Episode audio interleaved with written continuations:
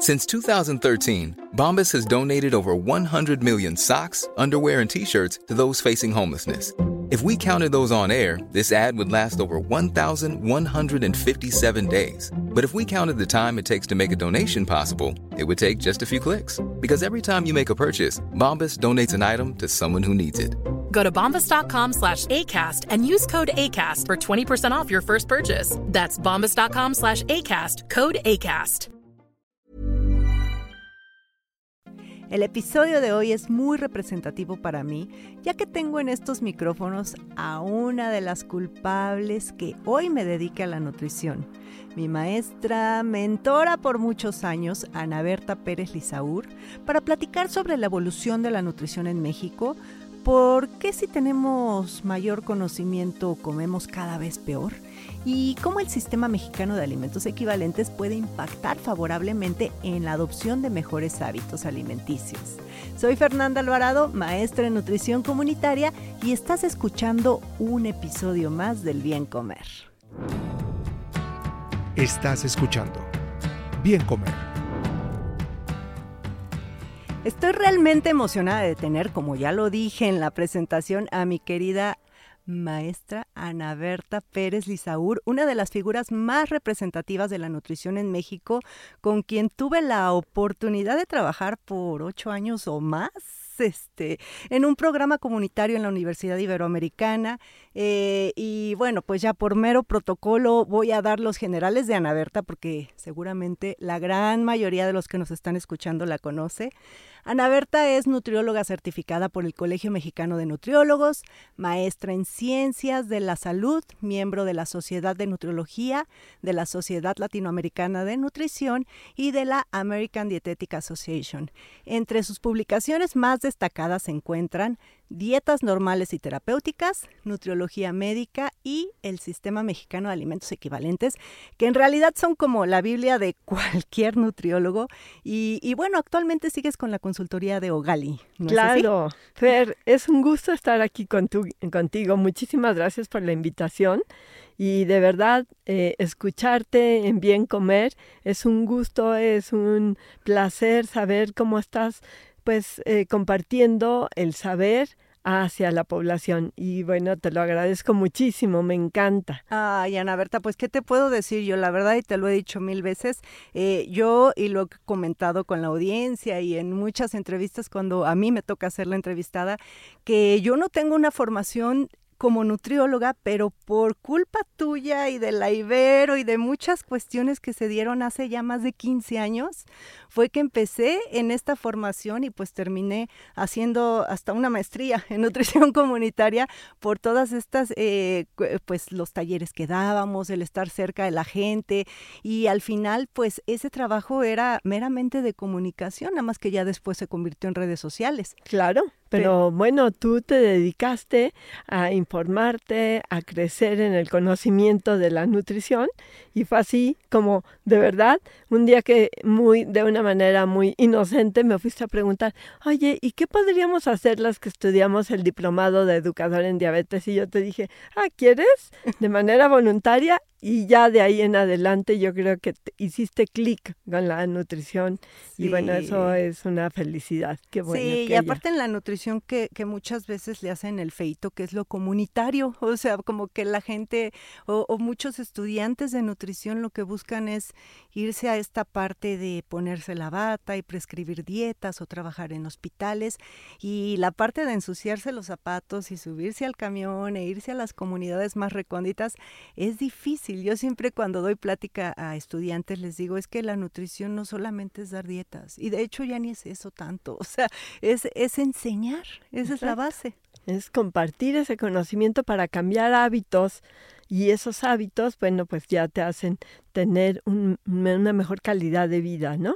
Entonces, pues, si nos están escuchando nuestras queridas promotoras, ¿no? Les mandamos un abrazo porque, ¿no? Ellas también estuvieron en zonas eh, muy recónditas de Santa Fe, en donde ah, era eh, o es un gusto poderles llevar, eh, pues, muchas ideas para que puedan tener metas y cómo cambiar su estilo de vida para una mejor salud. Sí, fue un programa, bueno, no fue uno, fueron, bueno, fue Su Corazón, Su Vida, fue el que hicimos también con Jenny, de, crianza, saludable, eh, y, finalmente hicimos el de diabetes también. También. El de... que se siguen utilizando, quiero decirte que se siguen utilizando. Eso es, puedes estar muy orgullosa de ah. que ese trabajo se sigue utilizando. Ay, qué bueno, Ana Berta, y qué gusto de verdad tenerte acá. Y sobre todo, mira, yo me podré echar un programa contigo como de dos horas, ¿no? Pero pues no podemos usar tanto tiempo. Y sí me gustaría platicar, eh, porque, porque la gente muchas veces cuando está fuera de todo esto, eh, dice, ¿por qué cambian tanto las cosas en materia de nutrición? ¿no? La nutrición ha evolucionado, pues ya cuántos, es una ciencia relativamente nueva, ¿no? Entonces, en los últimos 40 años ha cambiado mucho. Sí, de repente a lo mejor el público se preguntará, ¿no? ¿Por qué de repente me restringían tanto el huevo y ahora me dejan consumir hasta cinco yemas de huevo, ¿no? O, la, o abierta la cantidad de, de, yemas de huevo que podemos consumir. Pues sí, es que es una ciencia nueva, van cambiando la metodología, las estrategias de investigación y los investigadores van viendo que eh, una población que tiene diferentes características, porque no es lo mismo una, población que es completamente sedentaria y que come yemas de huevo, a una población que se mueve, que es activa y que puede consumir eh, las yemas de huevo sin ningún problema, o que tiene tal o cual eh, circunstancia genética. Entonces, pues eso es lo que hace que ha ido modificándose en algunas circunstancias eh, la parte de recomendaciones de nutrición. Sin embargo, lo básico es igual, ¿no? Por mucho que cambiemos el plato del bien comer, que gusto que se modificó y que se actualizó, en realidad es la misma base que el plato que eh, se desarrolló hace 25 años. Entonces, pues así es, va modificándose. O sea que, que todo esto eh, es un poco o un mucho por cómo van haciéndose distintos estudios sobre sobre la nutrición humana, ¿no? También, porque no es lo mismo de repente estudios que hagan en, en ratones o que hagan este, o estudios no bien hechos y que, y que de ahí agarremos ciertas recomendaciones. Pero yo creo que sí te ha tocado a ti, pues, en toda tu, tu carrera, el cambio de recomendaciones dietéticas en en las personas. ¿no? Claro, y eso pues es muy interesante porque te tienes que estar actualizando y nuestra población también tiene que actualizarse y tiene que buscar que lo que lee, lo que escucha, pues tenga un valor científico porque bueno, ahora se pueden decir muchas cosas de la nutrición y cuando nos parezca que es mágico lo que se dice, cuestionémonos. ¿Será o no será cierta tanta magia? Porque no, nada es mágico en el área de la salud.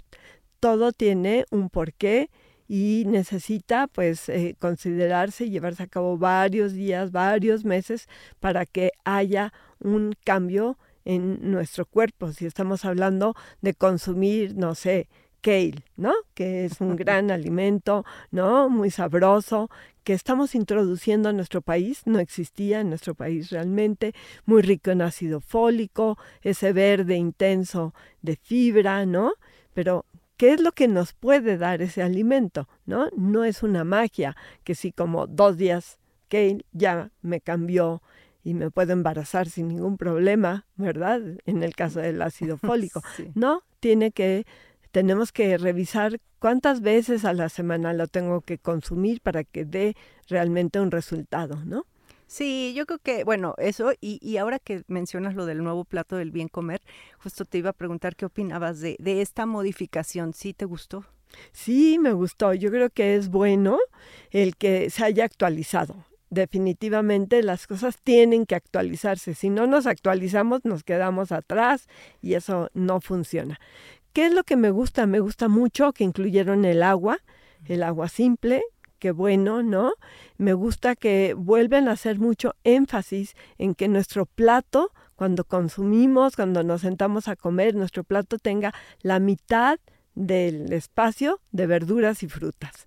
Entonces se vuelve a hacer énfasis, ya lo tenía el plato anterior, qué bueno que se vuelve a hacer énfasis en ello. Gustó mucho el que en vez de dibujos tenga alimentos, fotos de alimentos, qué bueno que la población nos dijo, o bueno, le dijo al equipo de expertos que era mejor con fotos, eso también da mucho gusto. El hacer hincapié en las leguminosas, ¿no? Como un grupo especial eh, también hacer hincapié en menos alimentos de origen animal. Recuerden, no necesitamos muchos alimentos de origen animal, ¿no? Pequeñas cantidades, aunque pues los niños preescolares y mujeres embarazadas lo requieren por la cantidad de hierro que necesitamos y bueno, aparecen las grasas y los azúcares en el plato del bien comer en, en, el actual, ¿no? Entonces, bueno, si están ahí es para llamarnos la atención que hay que consumirlas en pequeña cantidad. Entonces, yo creo que fue muy bueno que lo actualizaran. Felicito al equipo que lo hizo. Fue un gran, un gran esfuerzo. Y esto va acompañado de guías, de recomendaciones. Entonces yo creo que tú en este programa de Bien Comer seguramente vas a tener para mucho tiempo revisar Sí, sus 10 recomendaciones que adjuntaron ese platito. A mí me gustó la parte de las grasas y me gustó también mucho que recomiendan este productos locales porque de repente, justo ese ejemplo, ¿no? Que ya hay kale en México, pero la gente no conoce los quelites, no conoce muchos alimentos tesoro que como ahora le gusta decir a, las este pues a los promotores de nutrición este superalimentos no que les llaman pero tenemos un mundo de, de alimentos aquí en México. Claro y entonces qué bueno que hace hincapié en que sean alimentos locales, de temporada. de temporada. A lo mejor hasta los podemos tener en nuestra cocina, en una macetita, ¿verdad? Y de esta manera, pues, eh, sobre todo, pues asegurar que nuestros productores por ejemplo, ahorita estamos en la Ciudad de México, los productores de Xochimilco puedan introducir sus productos, pero si estamos en Monterrey o estamos en Belice o estamos en España, pues que sean alimentos que sean cercanos a, donde estamos, consumamos, compremos esos alimentos, porque hacemos un doble bien a nuestra salud personal, pero también a aquel productor que pues necesita vender lo que está y al Planeta. Y definitivamente al planeta, ¿no? Hay que mover menos kilómetros las cosas, ¿no? Más cerca. ¿No? Y eso es lo que tenemos que aprender a consumir. Sí. Oye, y antes de pasar a nuestro segundo bloque, Ana, es una pregunta también muy recurrente. ¿Por qué si hoy ya sabemos tanto de nutrición? O sea, tú abres cualquier red social, prendes la televisión, mediáticamente así, ¡pum!, por todos lados, ¿no? Infodemia de nutrición. Entonces, si ya todos sabemos supuestamente y tenemos supuestamente las herramientas para comer bien, ¿por qué la prevalencia de sobrepeso y obesidad va un aumento? Ay, sí, es realmente una pregunta que nos cuestionamos, ¿verdad? ¿Cómo es posible que hayamos pasado en 40 años de la desnutrición al sobrepeso y a la obesidad. Y no hemos dejado la desnutrición, todavía tenemos zonas indígenas que viven y conviven niños con desnutrición eh, grave y también eh, crónica con papás o mamás con sobrepeso y obesidad. ¿Qué ha pasado? Yo sí creo que eh, los alimentos de la industria se han sobrepasado en la cantidad de energía que contienen. Tenemos que hacerle un llamado a la industria para que realmente se sume con los expertos y digan, nuestros productos van a contener un poquito menos de grasa, un poco menos de azúcar, para que quienes los tienen que consumir porque no tienen tiempo de preparar, no estén consumiendo grandes cantidades de energía. Eso es una cosa. Y la otra es que no podemos verlo como un fenómeno único. El doctor Ramos Galván bien decía que la desnutrición eh, es un, un síndrome de deprivación social. Y yo creo que el sobrepeso y la obesidad siguen siendo un síndrome de deprivación social.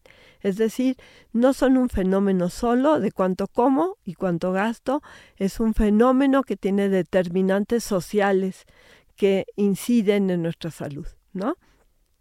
que tan lejos está el alimento, tengo que irlo a buscar a una hora, no puedo comprar eh, cada tres días alimentos eh, frescos. Tengo que comprar entonces alimentos procesados y entonces compro alimentos que tienen mayor cantidad de azúcares, por ejemplo, para que se conserven mejor.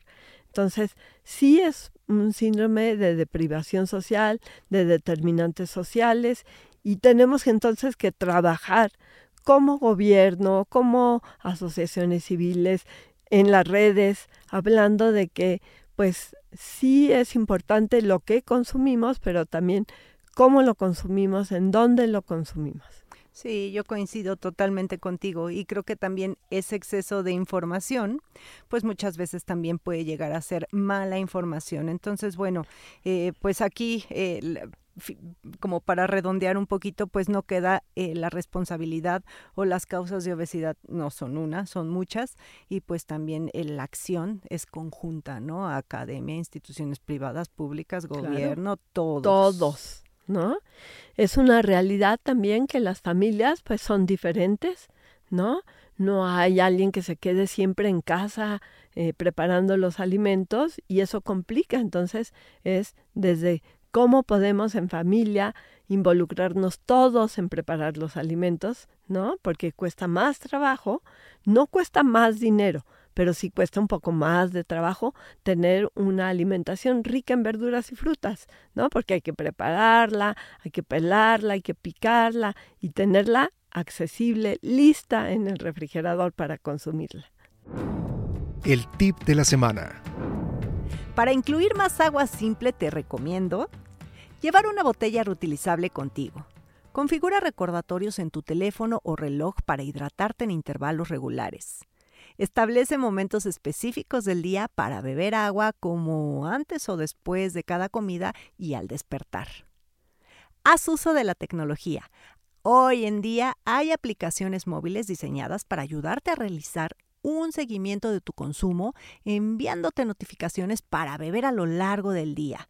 Si te resulta aburrido beber agua simple, agrega un toque de sabor con ingredientes naturales como rodajas de limón, pepino, menta o frutos rojos. Cuanto más integres este saludable hábito en tu rutina diaria, más fácil y natural se volverá. Estás escuchando Bien Comer. Ana, y de tus publicaciones, pues, a ver, todas las publicaciones que tienes, la verdad es que sí son como una guía, como la Biblia de cualquier nutriólogo. Pero el sistema mexicano de alimentos equivalentes, cualquiera, yo que me dedico a escribir, a la promoción, a lo que yo hago, he tenido todas las ediciones porque las necesito, ¿no? Y ahora hay un sistema mexicano de alimentos equivalentes digital. Pero, a ver, vamos desde el principio. Ese sistema mexicano, ¿cómo nació? Bueno, qué bueno que ah, podemos tener un espacio para platicar sobre el SMAE famoso o Sistema Mexicano de Alimentos Equivalentes. Fíjate que esto nace en los años 50, 1950, o sea, hace 70 años, 75, en la Asociación Americana de Dietistas en el país vecino. Y de ahí em, la doctora Orellana, que fue una maestra de la Universidad Iberoamericana, que hace 50 años fundó la licenciatura y ella vino como maestra a la e implementó, sobre todo en hospitales privados, el uso de este sistema mexicano, bueno, en ese entonces, sistema de equivalentes. Es más, hasta en inglés se hablaba de ellos, ¿no? Y, y bueno, pues cuando ella me lo compartió, yo dije, bueno, ¿cómo? ¿Dónde están las leguminosas en este sistema? Y entonces me dijo, no, no, las leguminosas son partes de los cereales. Yo le dije, no, en México las leguminosas son un alimento que aporta una buena cantidad de las proteínas que consumimos y que son muy buenas proteínas combinadas con cereales. Y entonces le propuse a Leti Marván, una gran amiga, que revisáramos ese sistema. Lo revisamos e hicimos un nuevo sistema mexicano de alimentos equivalentes en donde incluimos alimentos obviamente mexicanos. Y día a día podemos incluir nuevos. Ahora eh, no tiene más que dos o tres meses que incluimos alrededor de 200 productos de Yucatán. Mm. Entonces, pues una invitación también para que otros estados se sumen. Y eso es lo bonito y lo dinámico del nuevo sistema mexicano en digital porque bueno, lo pueden encontrar impreso para quien le gusta tener un libro en la mano y revisar el libro y lo pueden tener impreso, pero impreso no lo podemos estar modificando a la velocidad que hay nuevos productos o que incluimos alimentos que desconocíamos y que se dan en Yucatán, que se dan en Tijuana, que se dan en Chiapas y entonces por eso decidimos hacerlo digital, porque hay que modernizarse, hay que pensar en que nos gusta traerlo en la mano, ¿no? En la mano, en cualquiera de nuestros equipos podemos tenerlo. Y de ahí nace el Sistema Mexicano de Alimentos Equivalentes Digital, que tiene alrededor de 3.000 alimentos. Es decir, tú puedes buscar en esa base eh, la composición nutrimental de un equivalente. ¿Y qué es un equivalente? Eso te iba a preguntar, porque los nutriólogos que nos escuchan saben perfecto de qué hablamos, pero la gente que no, que no sabe qué es un equivalente, ¿qué es? ¿Qué es un equivalente? Bueno, pues para poder facilitar el aprendizaje de nuestros pacientes, de las personas que están interesadas en llevar una alimentación correcta, ¿no? De comer bien, eh, se diseñó este sistema en donde decimos, bueno, una rebanada de pan, por ejemplo, puede ser equivalente a una tortilla de maíz. Es decir, es similar en energía, en proteínas, en hidratos de carbono y en grasa, ¿no? Es similar. Es similar tres cuartos de taza de sandía a medio mango, medio mango, eh, por ejemplo, Manila, ¿no? Es decir, ¿cómo, cómo encontrar qué raciones son equivalentes entre un mismo grupo de alimentos.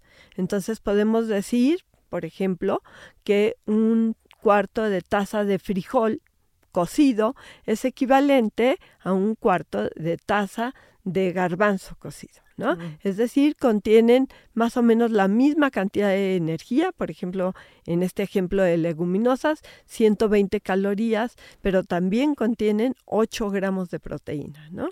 Y 15 gramos, 20 gramos de hidratos de carbono. Entonces, es hacer, es buscar cómo poderle facilitar a las personas el aprendizaje para que puedan manejar eh, sus porciones de una manera más sencilla. Y este sistema, eh, bueno, es una herramienta para nutriólogos, ¿no? Porque para una persona a pie sería difícil, a menos que tenga ya la prescripción de su dieta o sepa cuántos equivalentes por día puede tener. Exacto. Esto es una herramienta completamente para nutriólogos puede ser también para diseñadores de política pública. Mm. Por ejemplo, un economista que va a calcular la cantidad de, de, vamos a decir, de ajo que debe de producirse en el país, podría saber cuánto ajo necesita en equivalentes una persona, podría decir cuántos gramos son un equivalente, multiplicarlo por nuestros lindos mexicanos y de ahí sacar cuánto ajo necesitamos, ¿no? Eso es un ejemplo eh, muy diferente a lo que lo usamos. Realmente lo usamos siempre para calcular planes de alimentación. ¿No? Entonces sí, una persona que no es especialista en nutrición, pero que ya tiene el cálculo de la energía que debe de consumir, podría utilizar ya los equivalentes y le daría una gran variedad a su dieta para eso lo buscamos, para hacer muy variada la dieta, ¿no? Y entonces, pues, eh, eh, los nutriólogos, las personas interesadas en sus planes de alimentación pueden utilizarlo. Ya, y sí, y además ahí, bueno, pues ya va a ser más fácil entenderlo que en el papel, o sea, el papel eh, creo que ah, ah, también es muy útil para ciertas personas, no sé, es muy útil el papel, pero yo creo que para una persona que ya va a ejecutar, que va a hacer sus menús, pues en digital puede ser muy fácil porque te saca el cálculo automático, ya no necesitas estar ahí viendo que si es el quinto de tamal o así, o sea, como que, ¿no? Dices, a ver, meto medio tamal y esto y esto, entonces ya verás, supongo que te sale un pie de tu repartición en, en macronutrimentos y en, en calorías. Exacto. Ahorita estamos en, siempre esto se va adaptando y actualizando. Entonces, ahorita eh, puedes tener la composición nutrimental de los alimentos y puedes tener menús. Lo que te puede dar es también menús, puedes tener unos menús que están precargados, eh, son menús para veganos, personas vegetarianas, personas que les gustan los lo que le llaman superfood, que yo les, les pusimos alimentos de actualidad y también eh, menús tradicionales. Pero yo los invito a que lo vean porque tiene también un sinnúmero de platillos y esos platillos también tienen la receta, tienen también la composición nutrimental y puedes usar esos platillos para hacer unos menús diferentes. Y entonces hacer tus menús eh, diferentes para tus amigos, para tu propia casa, para tus pacientes. Y te podrá decir con base en 1500 calorías, que es un consumo para una mujer que hace una actividad física moderada, pues cuánta energía te da ese menú que tú acabas de planear con esos platillos que están en el SMAE Premium. Sí, está buenísimo. Más de 500 platillos es lo que estaba viendo. E incluso hasta para personas que, que viven con celiaquía o, o, que tienen alguna intolerancia, sensibilidad al gluten, también hay menús sin gluten, este, de todo. Está muy, muy bueno, Ana Berta. Y, y también yo creo que darle importancia, ha habido una pues no sé si llamarlo tendencia, vamos a decirle tendencia a esta parte de, alimentación intuitiva y no contar y bla, bla, bla. Pero no lo digo yo, o sea, lo dicen los estudios y lo dicen, entiendo que hay que fijarnos más en la calidad, pero al final, si tú quieres mantener cierta composición corporal, sí necesitas llevar un control de las porciones y de las calorías aunque ahora está mucho esta tendencia, ¿no? De come libre y, Claro. Sí, come libre, pero hazlo de una manera, como lo dice en el término en inglés, mindfulness. Hazlo de una manera de pensar lo que vas a comer. Entonces, si lo haces despacio, saboreando, te vas a dar cuenta que finalmente caes en las porciones y que las porciones te ayudan también al revés para poderlo hacer de una manera precisa, tranquila, sin ansiedad. Entonces, si no, no estamos buscando que ninguno de nosotros tenga un libro y esté contando sus calorías. No, no estamos buscando eso, pero que sí nos ayude en el proceso de saber cuántas porciones necesitamos y esas cómo las vamos a degustar de manera tranquila, saboreando, Mm, pensando qué es lo que estamos haciendo para que de esa manera consumamos de una manera más adecuada a nuestros alimentos. Sí, y hay sector de la población, por ejemplo, personas que viven con diabetes, que sí o sí necesitan llevar un control del conteo de carbohidratos, o, insisto, esta parte cuando estás eh, eh, tratando de cambiar, mejorar tu composición corporal por alguna cuestión de salud o no, o si es necesario, o deporte, si es necesario llevar esto, como dices, no estar obsesivos contando y demás, pero es una muy buena guía. Claro. Es una buena guía que yo los invito a que la conozcan, ¿no? La pueden encontrar en redes sociales eh, como SMAE, S-M-A-E, o Sistema Mexicano de Alimentos Equivalentes. Y sí, definitivamente eh, utilizarla sin que eso nos lleve a causar ansiedad de que no estoy comiendo exactamente ese equivalente, exactamente esa cantidad de calorías. No, cuiden por favor esa parte, eh, disfruten la comida, sean mucho más amables con ustedes mismos, con su familia y hagan de la comida un momento muy agradable, muy... Eh, pues, Único. Por eso digo, el bien comer es un placer, Ana Berta.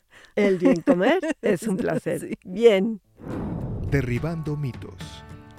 El agua alcalina es mejor que el agua filtrada o de garrafón. Falso. Los defensores de estas aguas afirman que ayudan a regular el pH. Sin embargo, en situaciones normales los riñones y los pulmones son los encargados de hacerlo. Ahora, ¿que son ricas en calcio, magnesio y potasio? Sí, pueden aportar estos minerales. Sin embargo, se ha cuestionado si esta adición realmente proporciona beneficios sustanciales para la salud. Mm, asociaciones convincentes. Sin embargo, la evidencia científica sobre los beneficios del agua alcalina son limitados y, en su mayoría, carecen de calidad y consistencia. Estás escuchando. Bien comer. Ana, si quisieran eh, pues buscarte para mandarte un mensajito o algo, eh, ¿tienes eh, alguna red social? ¿Manejas alguna red social? Sí, te la puedo dar después, no me la sí, sé de no, memoria. sí, no te preocupes. Entonces, Yo ahí la sí, publico cuando lo ponga y el Sistema Mexicano de Alimentos Equivalentes en Digital eh, lo pueden eh, buscar, buscar. en Facebook, lo pueden buscar en Instagram y ahí lo van a tener, ¿no? Eh, mm, y de ahí cualquier duda que tengan, eh, yo estoy con- constantemente metiéndome a ver qué, comentarios han hecho, buenos, malos, que mejoren, ¿no? Siempre eh, son bienvenidos todos los comentarios que permitan pues mejorar un producto. Entonces, eh, les agradeceré, lo hagan a través de Facebook o de Instagram, ahí las buscaré y con mucho gusto tendrán respuesta mía. Muy bien, pues muchas gracias Ana Berta por haber venido. Ojalá que regreses pronto Ay, claro, con a mucho seguir gusto, platicando porque hay mucho que platicar de la nutrición y de todas las cosas que hay que hacer y que se relacionan y, y ya sabes que agradecida siempre voy a estar contigo. Tú eres la culpable de estar haciendo ahorita lo que hago Muy bien, y Fer. pues muchas gracias. Me siento muy contenta de esa culpabilidad, ¿no? Y muchas gracias por habernos acompañado tantos años en la Iberoamericana, en la universidad. Gracias.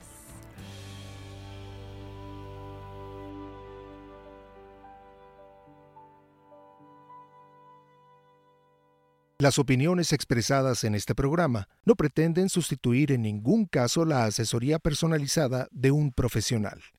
Tanto la conductora como Exile Content quedan exentos de responsabilidad por la manera en que se utilice la información aquí proporcionada. Todas las opiniones son a título personal. Hey, it's Paige DeSorbo from Giggly Squad. High quality fashion without the price tag. Say hello to Quince. I'm snagging high-end essentials like cozy cashmere sweaters, sleek leather jackets, fine jewelry, and so much more. With Quince being 50 to 80% less than similar brands. And they partner with factories that prioritize safe, ethical, and responsible manufacturing. I love that. Luxury quality within reach. Go to quince.com slash style to get free shipping and 365 day returns on your next order. Quince.com slash style.